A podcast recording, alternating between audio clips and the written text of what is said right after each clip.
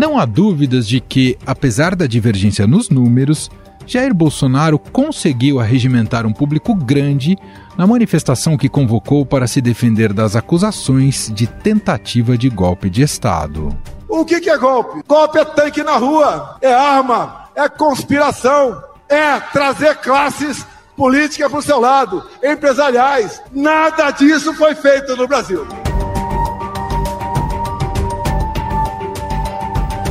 Apesar disso, especialistas ouvidos pelo Estadão dizem que o fato não deve impedir que o ex-presidente, caso considerado culpado, seja preso pela justiça. Pesquisa da Genial Quest, feita após o ato, mostra que 48% dos entrevistados acham que o evento não terá influência nas apurações da Polícia Federal e da Justiça. 34% acham que ela pode acelerar o processo, enquanto 11% apontam que esse ritmo se reduziria. Existe também uma percepção que o público que estava na Avenida Paulista no dia 25 de fevereiro era formado pelos chamados bolsonaristas raízes, que o apoiam independentemente das acusações contra ele. Hoje ele está abrindo a mente das pessoas para nós nos buscar a nossa liberdade, buscar o bem comum da nação. Em nome de Jesus.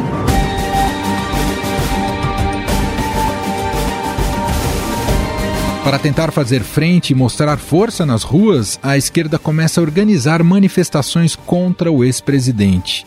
A mobilização está planejada para o dia 23 de março nas 27 capitais do país. O ato é organizado pela Frente Brasil Popular e pela Frente Povo Sem Medo, que é formada por sindicatos e movimentos sociais. As mobilizações devem contar com o apoio de lideranças de partidos de esquerda, como o PT, PCdoB e PSOL. A luta pela responsabilização desses golpistas, desses corruptos, precisa seguir, inclusive criminal, por todos os crimes que cometeram contra o nosso país.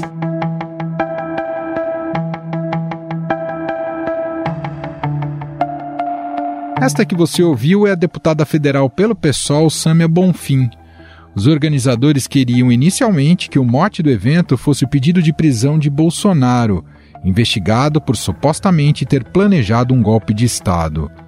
Mas o lema foi vetado para dar lugar a algo mais genérico, como sem anistia para golpista. O movimento acontece logo após o ex-presidente pedir para passar uma borracha no passado e pedir a pacificação do país. Mas o que eu busco é a pacificação, é passar uma borracha no passado, é buscar maneira de nós vivermos em paz.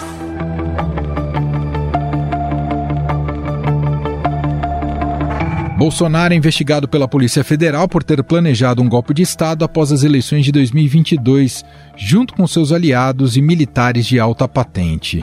Ao Estadão, lideranças de esquerda disseram que a capital paulista será privilegiada pelo seu histórico de manifestações e pelo resultado obtido por Bolsonaro no dia 25. A manifestação também terá como pauta o conflito entre Israel e o grupo terrorista Hamas. Segundo organizadores das manifestações, os movimentos irão prestar solidariedade ao povo palestino e pedir o fim do conflito na região. A ideia é manter o tom dado pelo presidente Lula, que fala em genocídio dos habitantes de Gaza. Que possa esse Estado palestino viver em harmonia com o Estado de Israel. E quero dizer mais: o que o governo de Israel está fazendo contra o povo palestino não é guerra, é genocídio. A Frente Povo Sem Medo foi criada em 2015, durante a crise política que desencadeou no impeachment da ex-presidente Dilma Rousseff. A partir do coletivo, que serve como uma articulação de sindicatos e movimentos de esquerda, foram feitos protestos de oposição ao processo de cassação. No Largo da Batata, Zona Oeste, os manifestantes que pedem a volta de Dilma realizaram um dos maiores atos desde o início do processo de impeachment. O grupo criticou o governo interino de Michel Temer. Após o afastamento da petista, as manifestações lideradas pelo grupo prosseguiram nas gestões de Bolsonaro e do ex-presidente Michel Temer.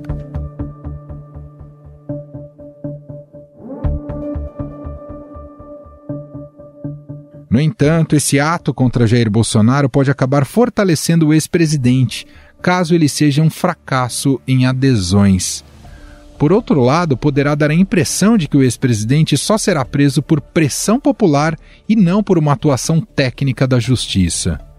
Isso acaba se encaixando perfeitamente na narrativa de Bolsonaro de que há uma perseguição por parte do Supremo Tribunal Federal. É uma perseguição implacável por parte de Alexandre de Moraes. É inacreditável o que esse homem faz. Ele quer impor que dia 8 de janeiro houve um golpe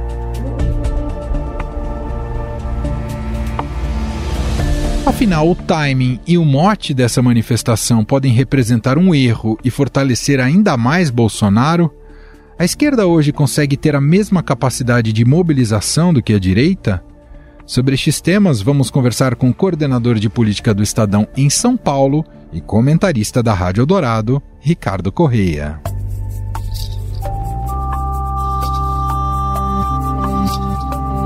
Olá, Ricardo, tudo bem? Olá, Emanuel, tudo bem e você? Tudo bom. Bom, começar com um gancho aqui inspirado na sua coluna que você publicou no Estadão, Ricardo. Já te pergunto, por que pode ser um erro para a esquerda fazer essa, o que eu chamo de contra-manifestação, pedindo a prisão do ex-presidente Jair Bolsonaro, Ricardo?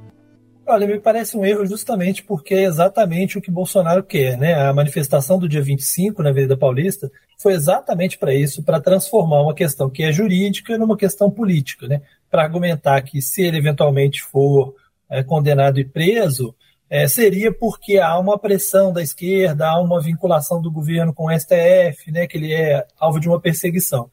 Quando você coloca é, figuras da esquerda nas ruas é, cobrando essa prisão, você faz justamente aquilo que ele queria. Né? Se apresenta a prisão como é, motivada por uma pressão é, política, como se essa fosse uma batalha política. Então, esse é o primeiro ponto que, para mim, é, coloca essas manifestações como um erro. Né? A segunda é que a chance de uma mobilização menor do que a de Bolsonaro, provocando aí uma comparação entre quantidade de gente que tinha na rua é, com o Bolsonaro e a quantidade de gente que pode vir a ter na rua com, com a esquerda, é, também é muito grande, né? a chance muito grande de que é, dê menos gente. Porque são manifestações pulverizadas. Agora, em vez de um dia, estão falando até em vários dias. É, você tem manifestações dividindo aí em vários pontos do Brasil, uma pauta que já está colocada como uma pauta é, dada, né? A prisão de Bolsonaro me parece uma questão de tempo. Então, talvez as pessoas não se mobilizem tanto é, para ela. Você junta isso tudo, você imagina que você vai ter ali um recorte, uma foto, é, com menos gente do que Bolsonaro reuniu na Avenida Paulista, e ele vai poder dizer é, que o grupo dele é um grupo majoritário na sociedade, o que não é uma verdade. Né? A gente tem uma sociedade dividida, tem dois grupos, dois polos realmente muito fortes, e tem ali uma quantidade de pessoas que estão no meio do caminho e que numa eleição vai para um lado, noutra vai para o outro, que não apoia necessariamente nenhum dos dois, mas que em algum momento acaba escolhendo entre um e outro. Né? Uhum. Não, e eu estava pensando aqui, Ricardo, que a própria ideia da esquerda reagir assim rapidamente, encampar uma nova manifestação, acaba no fim dando mais legitimidade para o ato é. pró-Bolsonaro também, não é, Ricardo? É. É exato, você, de certa forma, é como se você tivesse sentido o golpe, né? O golpe exato. da manifestação, não o golpe de Estado que está se discutindo, né? É, e, e, você demonstra o seguinte, olha, é, de fato a gente precisa fazer uma luta política porque ele está aí fazendo uma luta política muito bem, bem feita, né? Então, no primeiro momento, veio essa ideia de que, bom, temos que fazer a manifestação pedindo a prisão de Bolsonaro. É, isso, é, as primeiras análises sobre ela foram negativas, né? É, houve uma interpretação de que realmente isso pode vir a ser um problema. E aí eles estão tentando consertar o que eu acho que não tem muito conserto, que é tentar fazer a manifestação com outro mote. Em vez de falar é, explicitamente em prisão de Bolsonaro, seria sem anistia, punição aos golpistas. O que no fim das contas dá no mesmo, porque o Bolsonaro é, pediu anistia justamente porque ele também não quer é, levar, né, levar esse processo até o final e ser, e ser preso. Então eles estão tentando mudar o nome, mudar o tema, mas assim, vai ser inevitável haver uma comparação é, né, entre o ato do Bolsonaro, que também não era um ato, ele não dizia ali abertamente contra a prisão de Bolsonaro, mas pelo Estado Democrático de Direito e tal. Então, assim, vai ser inevitável fazer essa comparação, é, me parece que a mudança de nome não faz muita diferença. Como eu disse, num primeiro momento, é, havia essa convocação para o penúltimo fim de semana é, de março. É, no dia, é, no sábado, dia 23, é, aconteceria aí esse Dia Nacional de Mobilização em Defesa da Democracia. Mas agora eles estão apresentando um calendário que inclui outros eventos que não têm exatamente a ver com esse assunto, mas que entram nesse mesmo modo. Então, no dia 8 de março, Dia Internacional das, é, da, da, Luta das Mulheres em todo o Brasil. No dia 14 de março, os seis anos do assassinato da Marielle. Depois, é, em abril, já tem esse abril de lutas né, do, do MST. Depois, no 1 de maio, tem a mobilização do Dia dos, dos, Trabalhadores. Eles queriam, querem juntar isso tudo como se fosse um grande calendário de lutas. Né? Mas aí eu acho que fica ainda mais complicado porque você vai pegar eventos estanques e todos eles vão ser comparados aí com, com o evento do Bolsonaro. Né? E aí demonstra que houve uma inteligência política mesmo por parte do Jair Bolsonaro. A gente pode até discutir se terá efeitos concretos para ele, para a situação dele, o ato na Avenida Paulista. Mas a inteligência política de querer a fotografia, essa estratégia deu certo, não é, Ricardo? Sim, sem dúvida nenhuma. É, acho que a questão da, da manifestação dele mostrar que ele tem uma força política, que ele representa uma parcela grande da sociedade e, e que ele é capaz de mobilizar pessoas como muitas vezes a, a, esquerda não consegue, isso ficou claro. Né? O que eu acho que não vai funcionar é do ponto de vista jurídico. É, talvez funcione do ponto de vista político, até para ampliar essa pressão, manter os, os, aliados mobilizados, porque já tinha gente muito desanimada, achando que ele já estava, já era carta por fora do baralho. Mas do ponto de vista jurídico, é, não faz é, efetiva diferença. Ele não vai deixar de ser preso, deixar de ser condenado, ou julgado por causa disso. Né? Mas é, dentro dessa arena política, porque as duas é, andam lado a lado, é, sem dúvida nenhuma o evento dele mostrou a capacidade é que poucos, né, talvez nenhum, ninguém realmente tenha, nem o presidente Lula tenha hoje de mobilizar tanta gente. Né? Esse é um ponto importante que você nos dá aqui como gancho, né, que a gente olha de uma disputa nas ruas né, nas últimas décadas no Brasil, em que a direita virou um novo ator que não era tão presente quanto a esquerda. A gente pode até dizer, Ricardo, que a esquerda hoje não tem a mesma capacidade de mobilização espontânea do que a direita? Acho que sim. É, a esquerda, durante muitos anos, conseguiu se mobilizar a partir dos sindicatos, né, a partir é, da força do próprio partido, é, mas me parece que ficou um pouco parada no tempo na maneira de trabalhar essa mobilização, né, e quando os sindicatos perderam força, os sindicatos centrais, depois da, das, das, reformas que tivemos no Brasil, né, eles perderam um pouco de recurso e tal, é, a esquerda está demorando a conseguir achar uma outra maneira de se mobilizar, né?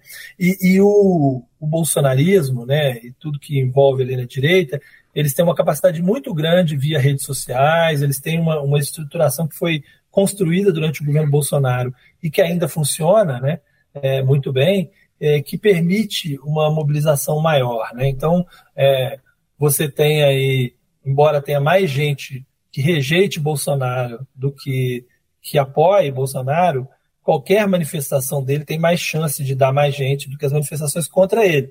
É, até porque ele está na oposição, ele é que está numa situação que precisa de, de mais apoio, então, então há também mais argumentos né, para essa, essa mobilização do que do outro lado. Né?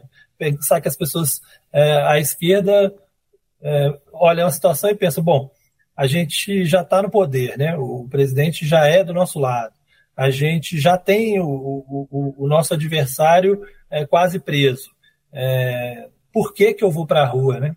Qualquer tipo de distúrbio não nos traz vantagem. É, inclusive, a ideia que imagino que deveria estar na cabeça é, dos dirigentes de esquerda, né? justamente para evitar esse risco de sair de uma manifestação com mais é, derrota do que vitória. Né? Queria te perguntar, Ricardo, se cabe. Claro que houve uma análise mais objetiva de falar, ó, ele reuniu tanta essa gente aqui para apoiar o presidente Jair Bolsonaro. Mas você vê impactos também e efeitos de uma análise disso para as eleições de 2024? Olhar para essa fotografia e falar: a, a disputa para a esquerda nas eleições municipais não será tão simples como se imagina? Ou, ou melhor, a direita ainda pode representar uma força bem importante nas eleições de 24? Não, sem dúvida, né? Em alguns lugares especificamente, sobretudo no, no, né, no, no interior do Sudeste e sobretudo no sul do país, em algumas regiões do Centro-Oeste, a grande força no Brasil ainda será a direita, né? É, a esquerda vai ter lá sua força no Nordeste, em outras porções, em algumas capitais do Sudeste também, né? Mas, mas a direita deixou claro, é, justamente por conta dessa força que ele tem no legislativo, ele tem muita capacidade para se mobilizar também nas eleições. Né? Isso é uma característica que a gente tem percebido. É, o Lula parece maior do que a esquerda, é, né? e isso faz Sem com dúvida. que, embora ele seja eleito para esse cargo do executivo, o cargo mais importante, presidente da República, ele não tem a mesma força para eleger parlamentares como tem o bolsonarismo. Tem aí várias lideranças muito bem votadas em vários lugares. E essas lideranças vão fazer muita diferença, algumas delas, inclusive, como candidatas nas eleições de 2024. Agora, a eleição municipal sempre tem as questões locais, tem os debates é, próprios que fazem com que o Centrão, que também tem muitos parlamentares, acabe ganhando muitas, muitas prefeituras país afora. Né? Então, é um mix, é uma mistura, mas é, não há dúvidas de que a direita a esquerda terá muito mais dificuldades do que a direita nessas eleições municipais, como teve nas últimas. Né? As últimas eleições foram muito ruins para a esquerda, ainda que estando no governo ele possa ali, ganhar algum, alguma atração e aumentar ali um pouco uh, a base de prefeitos que ele tem, ele não vai ficar de jeito nenhum com a maioria uh, e talvez não com as principais cidades do país. Né? Bom, outro aspecto né, nesse olhar né, sobre a polarização e as divisões que essa polarização gera, inclusive nas pautas temáticas, né, discursivas, narrativas, nas posições em redes sociais, caso ocorra caso ocorram de fato essas manifestações da esquerda, deveremos ver, diferentemente na, na manifestação de apoio ao Bolsonaro, deveremos ver agora bandeiras da Palestina ao invés da bandeira de Israel, Ricardo? Ah, com certeza, né? Com certeza, até porque o público que vai se manifestar é um público que está na esquerda muito mais é, convicto, né?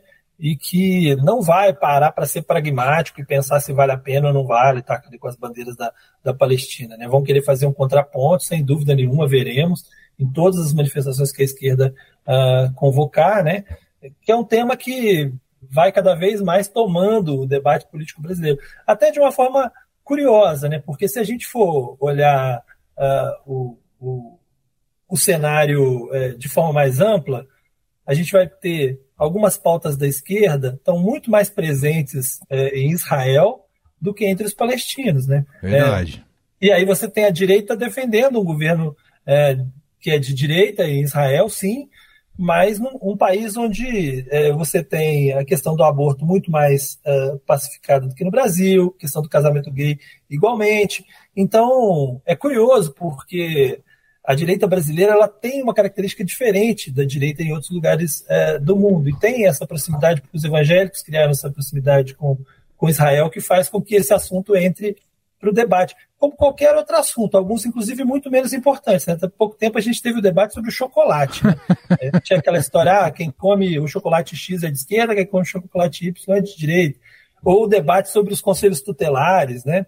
É, tudo vira motivo. Né? Se, se o de, determinado assunto está é um ponto por um lado, o outro lado necessariamente vai ser contrário, independente de qualquer coisa. Embora esse debate específico sobre Israel e Palestina é um debate que já está tomando a sociedade com uma divisão muito grande. Né? Teve uma pesquisa essa semana da Quest que mostra um pouco de como é, há, um, há um debate interessante sobre isso, aí, sobre, sobre um lado e outro. Né? Você tem ali uma, uma divisão, de fato, no país, entre aqueles que acham que, entre aqueles que têm uma visão é, mais negativa de Israel, não por causa do país, mas por conta do governo que está lá. De outro lado, aqueles que, que, é, que dizem que é, é, é, legítimo que eles façam o ataque com mais dureza possível, porque afinal tudo começou com um atentado terrorista do Hamas, enfim, é uma discussão que está posta aí dentro da sociedade brasileira e que da qual a gente só vai sair se surgir um outro assunto de natureza internacional muito grande que acabe tomando as atenções. Né? Sem dúvida. É muito interessante se apontar essa contradição, e que você tem total razão, né? Israel é um Estado com uma legislação, uma constituição muito mais progressista do que a do Brasil, que poderia fazer com que a esquerda se identificasse, não me refiro ao governo, né, me refiro ao Estado de Israel, enquanto é. que o, a, a, Palestina sob o Hamas, ao contrário, né, não tem nada de, de progressista na maneira como vem o mundo, né, o que, que, que aponta a contradição dos dois lados. Para a gente fechar, Ricardo, em que medida você vê o Bolsonaro uh, se a gente retroagir um pouco no tempo, o Bolsonaro de hoje é aquele Lula antes de ser preso lá atrás. Eu sei que são contextos diferentes, é, acusações de crimes diferentes, mas a, a, a, vulnerabilidade do Bolsonaro parece em alguma medida a que Lula já enfrentou? Acho que sim, é muito parecida com a que Lula enfrentou na Lava Jato e a maneira de lidar com ela é muito parecida também, né? É, é você se colocar como é, sendo alvo de uma perseguição, você se colocar como uma ideia, né? Lembra que aquele discurso do Lula antes de ser preso, que ele diz é, que ele se tornou uma ideia, né? Não era não era simplesmente uma pessoa. Da mesma forma, a gente ouviu Tarcísio de Freitas dizer que Bolsonaro é, passou a ser um movimento, né? E não mais uma pessoa, um CPF. Então, é, até a maneira de abordar é parecida é, me parece, naquela época também tinha muita gente que era contra e que ia chiar e que a prisão, e a prisão aconteceu assim mesmo. Eu acho que há duas diferenças apenas do ponto de vista de, é, de cenário é, jurídico. Né? É, acho que o, o, o que se deu com a Lava Jato, até por conta de ter se dado com a Lava Jato, não vai ser repetido com Bolsonaro, então provavelmente eles vão esperar todo o trâmite. É, e o problema do Bolsonaro é com o STF, que no fim das contas é quem dá a última palavra. Né? Ao contrário eh, de Lula, que embora tenha sido é, duramente condenado no judiciário e que em algum momento tenha, tenha tido ali uma rusga é, com o judiciário, é, não era uma relação com pontes explodidas, né? com pontes rompidas. Eu acho que a relação de Bolsonaro com o STF é uma relação com pontes rompidas. Eu acho que ele não tem mais como melhorar essa relação, e por causa disso, eu acho que a decisão final do STF a tendência é que, que para ele é, seja difícil de reverter, né, como o Lula reverteu. Mas é óbvio que o cenário brasileiro, de 2013 para cá, nada você consegue prever com muita facilidade, porque claro. muda muito radicalmente. a gente dizia que... isso do Lula é. à época, né, quando ele foi preso, né, Exatamente. né, Ricardo? Exatamente, a gente, a gente dizia, a, a discussão era apenas é, quanto tempo o Lula ia ficar preso. Ninguém cogitava a hipótese de ele voltar a ser presidente da República, né, pelo menos durante um bom tempo, né? É, então, tudo bem, pode acontecer de novo com o Bolsonaro, me parece que a situação agora é diferente nesse aspecto. Agora, do ponto de vista de estratégias é, para lidar com a situação, o bolsonarismo repete é, mais ou menos o que repetiu é, o Lula. Muito bem, análise aqui de Ricardo Correia, coordenador de política do Estadão em São Paulo. Aproveito aqui para recomendar a coluna que o Ricardo sempre tem. tem é, é, um dia específico que você publica ou, é, ou, ou a depender do noticiário, é, Ricardo? É na quinta, na quinta no, no portal do Estadão, né? E, e, sempre às terças e quintas uh, no fim de tarde, na Rádio Dourado. Perfeito. Ricardo Correia, que uh, é o coordenador de política do Estadão e participou aqui com a gente deste podcast. Obrigado, Ricardo. Um abraço, hein? Eu que agradeço. Um abraço. Estadão Notícias.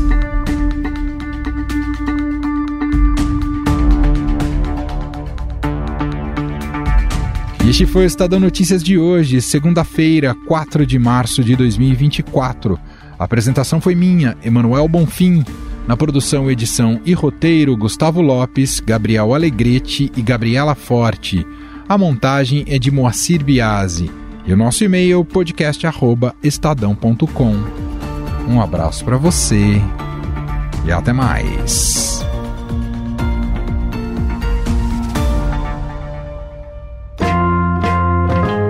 Estadão apresenta o podcast No Ritmo da Vida, com Antônio Penteado Mendonça. Uma série que trata de diferentes aspectos do cotidiano, com temas que buscam melhorar a qualidade de vida e as expectativas das pessoas, entrevistando convidados renomados para tratar dos mais variados assuntos do dia a dia. Episódios inéditos todas as terças-feiras, disponíveis nas plataformas de podcast e pelo site estadão.com.br barra Eldorado. Uma realização da Rádio Eldorado com patrocínio da CNSEG, a Confederação Nacional das Seguradoras.